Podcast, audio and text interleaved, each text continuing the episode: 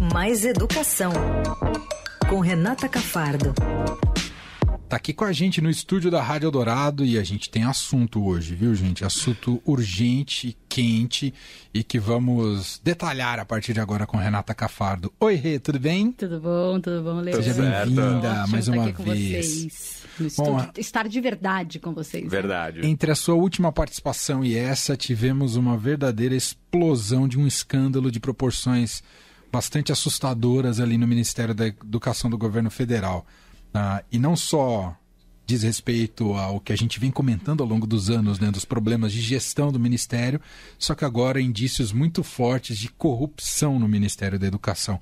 Por onde você quer começar, Renata Eu Não Cafardo? sei nem por onde começar. Realmente, né? A gente já falou tanto aqui da inoperância, né? Do MEC, de como esse MEC não ajudou em nada durante a pandemia, durante não deu dinheiro para ensino remoto, não ajudou as crianças que estavam se evadindo da escola, não ajudou a voltar para a escola, não ajudou em nada, em nenhum momento, nem antes da pandemia, né? O tempinho que teve é, de MEC antes da pandemia e nem durante, e nem agora quando a gente está numa situação um pouco mais tranquila da pandemia, os prefeitos e, e, os, e os estados e os governadores sempre reclamaram, né?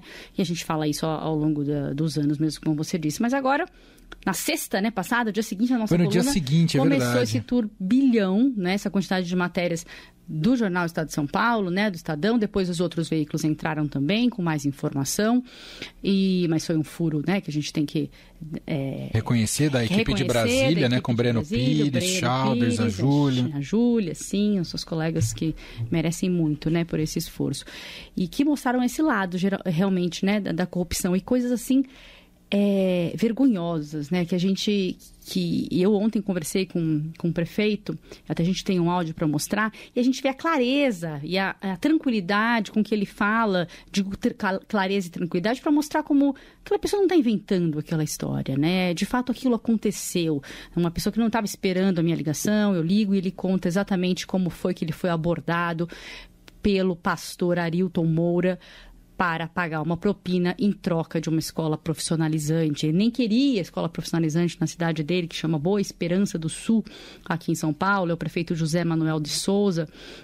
Eu vou contar um pouquinho o que ele me contou de como foi a história, para a gente ouvir o áudio. Ele disse que foi a, a Brasília para um, um evento do MEC que ele achava que era um evento em que ele poderia conseguir verbas porque ele estava precisando, que era creches e transportes. Esse evento foi um fracasso, porque ele falou que só chegaram lá e disseram que ele tinha que fazer um cadastro para o PAR. O PAR é um programa é, oficial né, do, do Ministério da Educação para essa transferência de recursos, para essa cooperação com os municípios, né, obviamente sem propina, mas é, é- é função do MEC isso. Ele achou que ia que ia ter alguma conversa a mais, que os municípios que estavam lá convidados poderiam, eh, de fato, conseguir os recursos que estavam precisando, porque ele me disse que até hoje o MEC não repassou nada de recursos nesse sentido para eles, na educação. E aí ele chegou lá e só disseram que era para fazer um cadastro. Ele falou, ah, cadastro, que coisa, né? Fez o cadastro e já foi embora, ia voltar para o aeroporto, tava com dois outros prefeitos paulistas. Só que aí foi que todo mundo começou a agitar um almoço. Não, vamos almoçar num, num restaurante aqui de um hotel, aqui em Brasília, antes de ir. Ele falou, olha, por mim eu já ia direto pro, pro aeroporto, mas acabou indo porque os outros prefeitos se animaram e foram. Chegando lá nesse restaurante, foi aí que o pastor Arilton o chamou para um canto, para uma outra mesa. Vem aqui comigo numa outra mesa. Só ele. Ele falou: Eu acho que eu sou mais novo, acharam que eu era mais bobinho. Ele falou exatamente isso para mim. E aí ele disse: Ele pediu a propina. Vamos ouvir agora para ver com a, com a clareza com, com ele, que ele conta o que aconteceu? não sei o quê. Aí eu falei, tudo bem. Aí ele me levou até o pastor Arilton, conversei com o pastor Arilton. Aí o pastor Arilton me levou numa mesinha assim, na saída do restaurante. O restaurante ficava no andar de cima de um hotel. Aí eu falei, então, Arilton, eu falei assim, eu queria saber como que vão, que vão ser as demandas, como que os municípios vão ser atendidos, todos os municípios vão ser atendidos, como que vai ser.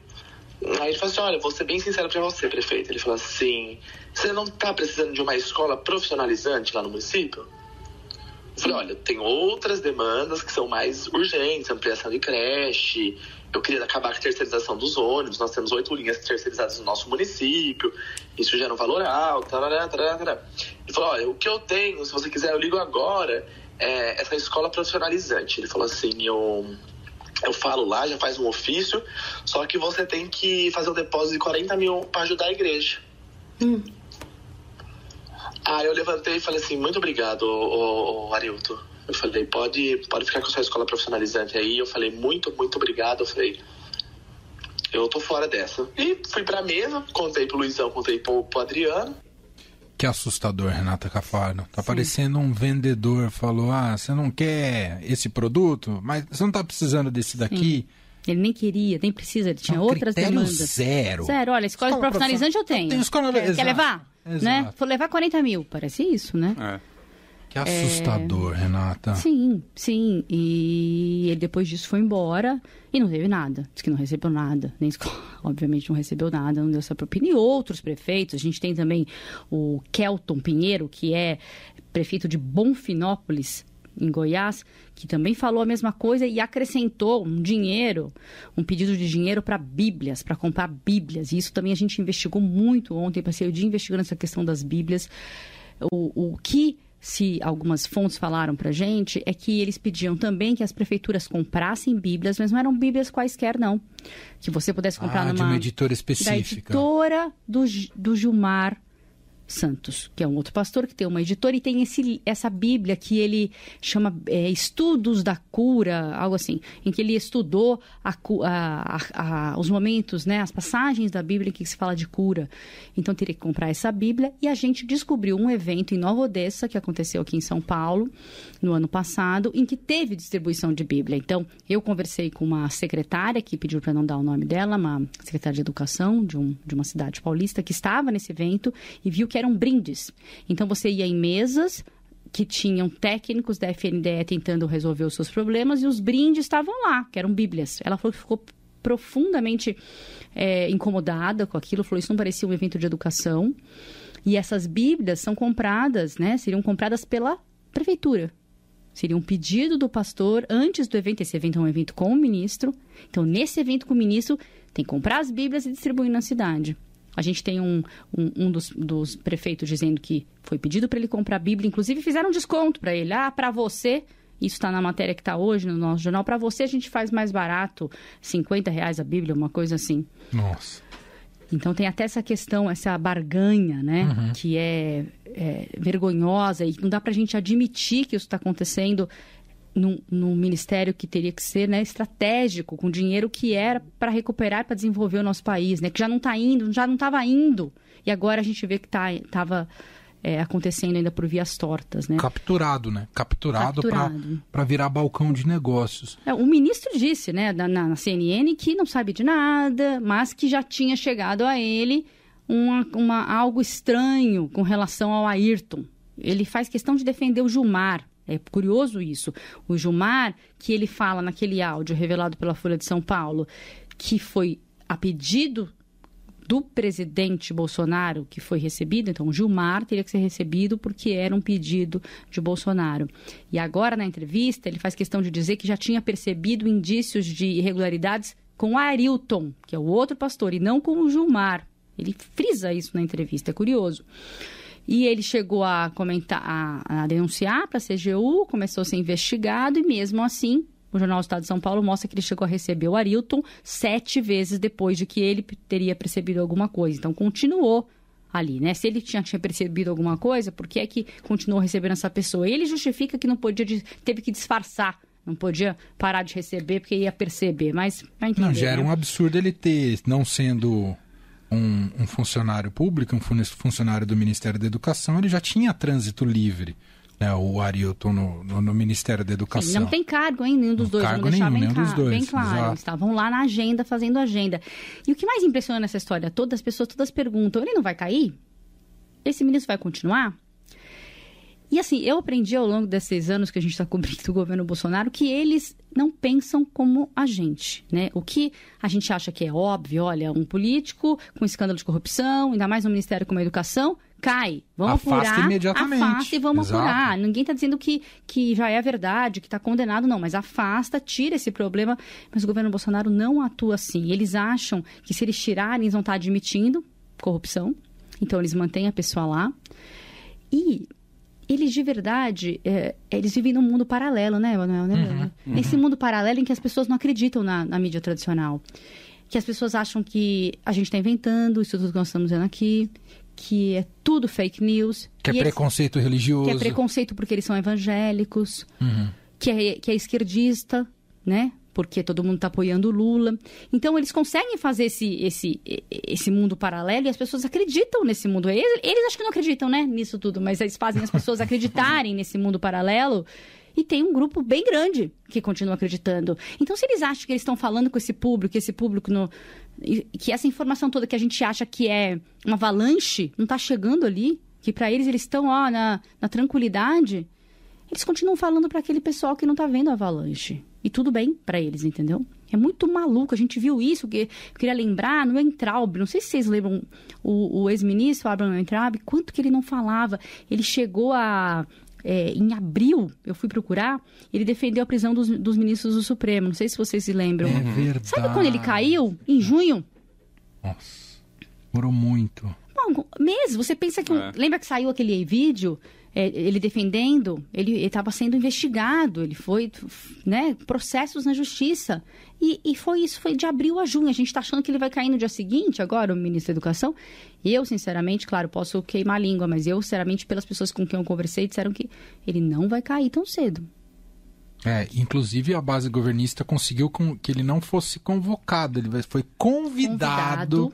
a prestar depoimento ah, ali no Senado. No, sim, na semana é. que vem, no dia 31, ele Exato. vai lá. Por quê? Os governistas disseram que ele estava colaborando, ele ligou muitas vezes para deputados e senadores. O Arthur Lira. O Arthur Lira, dizendo uhum. que estava lá. E tem uma frase, inclusive, do Ricardo Barros, que é do PP, que é, é governista PP do, de, do Paraná, dizendo é comum, acontece em todos esses momentos de questionamentos, esses questionamentos, ele diz.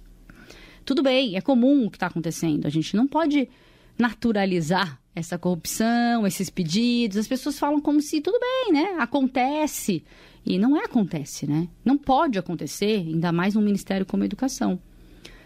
E a gente, como imprensa, tem, por mais que tenha um grupo que não acredite na gente, a gente precisa que cada vez mais gente acredite e, e a gente está aí mostrando com áudios, com, mostrando nossas conversas. A gente até se sente como imprensa na necessidade de mostrar mais ainda né, o que a gente está fazendo. Eu porque... chego nesse ponto, Renata. As provas são muito contundentes. Desde que a série de reportagens começou a ser publicada no Estadão, primeiro com checagem de agenda, depois a questão da origem e desvio do dinheiro, depois os prefeitos, os áudios dos prefeitos. O ouro, né, Manuel? Que a gente um não falou, de ouro, pedido de 15 um mil reais, compra de Bíblia. É, é, é, eu brinquei aqui que é cada enxadado uma minhoca é, esse caso, e tem sido sim, isso mesmo. Sim. Quer dizer, a gente ainda não sabe qual é a proporção. Tem surgido os relatos, as denúncias, e a coisa pode engrossar ainda mais, né? E esse é o nosso trabalho, né? É, esse Enquanto é o nosso trabalho. A gente está investigando e está tentando descobrir se tem mais coisa e a gente vai trazer para mostrar se tiver, né? Uhum. Todos aqui da equipe do Estadão e acredito que os outros veículos também, né? É.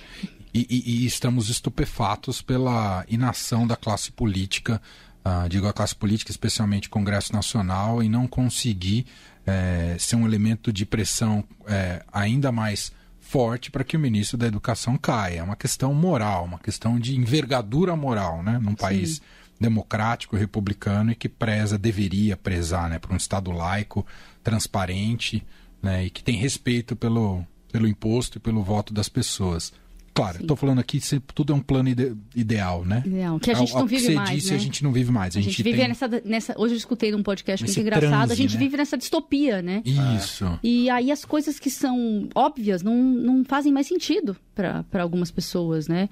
E a gente fica só chocado vendo, mas espera aí, como assim? Em qualquer, em qualquer país, em qualquer lugar, essa pessoa teria sido afastada. Mas não, ele vai continuar mais algum tempo, não, não posso dizer. Uma possibilidade que eu já escutei é dizerem, ele, ele sai em abril dizendo que vai ser candidato, com essa desculpa. Hum. Não dizendo que foi por causa dos escândalos. Uma saída Mas ele não honrosa. queria ser candidato, tá? Porque a, a, o que a gente sabe é que havia uma pressão para ele sair para ser candidato há alguns meses, ele não quis. Inclusive, o vazamento dessas informações pode ter sido orquestrado lá de dentro por gente que queria que ele saísse. Hum. Entendi. quem queria o cargo era o Centrão. Ele não quis sair, falou que não tinha votos para ser candidato a nada. E aí, de repente, essas denúncias começaram a aparecer. Então, não sai por bem, sai por mal, entendeu? Uhum. Mas será é que vai sair por mal? Vamos é ver. Isso. É. É. é isso. E outra coisa, só para fechar, né, outra coisa que eu disse aqui ao longo dessa semana, valorizando o jornalismo profissional, eu trabalho dos repórteres como a Renata Cafardo, os nossos colegas de Brasília, que sempre é muito difícil fazer essa parte de apuração da aplicação do dinheiro né, é, em seus mínimos detalhes, né, gestão pública em seus mínimos detalhes. Mas a cada. Sempre quando se debruça sobre isso, se percebe o quanto que o dinheiro do país está sendo gasto sem nenhum critério né, e só respondendo justamente a demandas paroquiais, demandas políticas, privadas e longe do bem público. Né? Então, aqui valoriza mais, ainda, ainda mais o jornalismo profissional e mostra o quanto precisamos ficar atentos com o que está sendo feito com o nosso dinheiro. Basicamente Sim, é isso, claro, né, Renata? Claro, claro. Né? Porque não é só a corrupção em si do cara pedir a barganha. É o dinheiro mal gasto da educação, que é o ministério que tem mais dinheiro, não é? Sim, não, é o segundo. É o né? segundo, Primeiro depois da saúde, é. é. É. Exato. Não, porque ele pede a propina, propina para ele, ok. Ok, né? Vamos supor que se paga a propina e a gente já mostrou em reportagens que as cidades recebiam, sim, Sim. a verba porque elas precisavam em tempo recorde. Uhum. Né? Em 16 dias elas recebiam. Então esse dinheiro estava direcionado para uma cidade que era a que mais precisava, será? Né? Ou foi porque pagou um quilo de ouro? E, como tudo em educação, vamos ficar muitos anos contando o, o, o impacto desse, desses Sim. quatro anos de governo Bolsonaro Sim. Ah, e desses ministros da educação, porque você cobre muito bem isso há muito tempo. Sabemos que os impactos são a longo prazo na educação. Tudo, né? Então, para Pro bem, recuperar esse tempo é. perdido, vai demorar, né, Renata? Vai demorar. Já tenho conversado com umas pessoas que dizem que a gente precisa de 10 anos Uau. para isso. Tá aí. Muito bem, vamos seguir acompanhando. A Renata Cafardo participa fixo toda quinta-feira, mas como estamos em meio a um escândalo, qualquer coisa a gente volta a acioná-la a qualquer momento aqui em nossa programação. Obrigado, Rê. Um beijo. Obrigada, gente. Um beijo. Boa tarde para todos.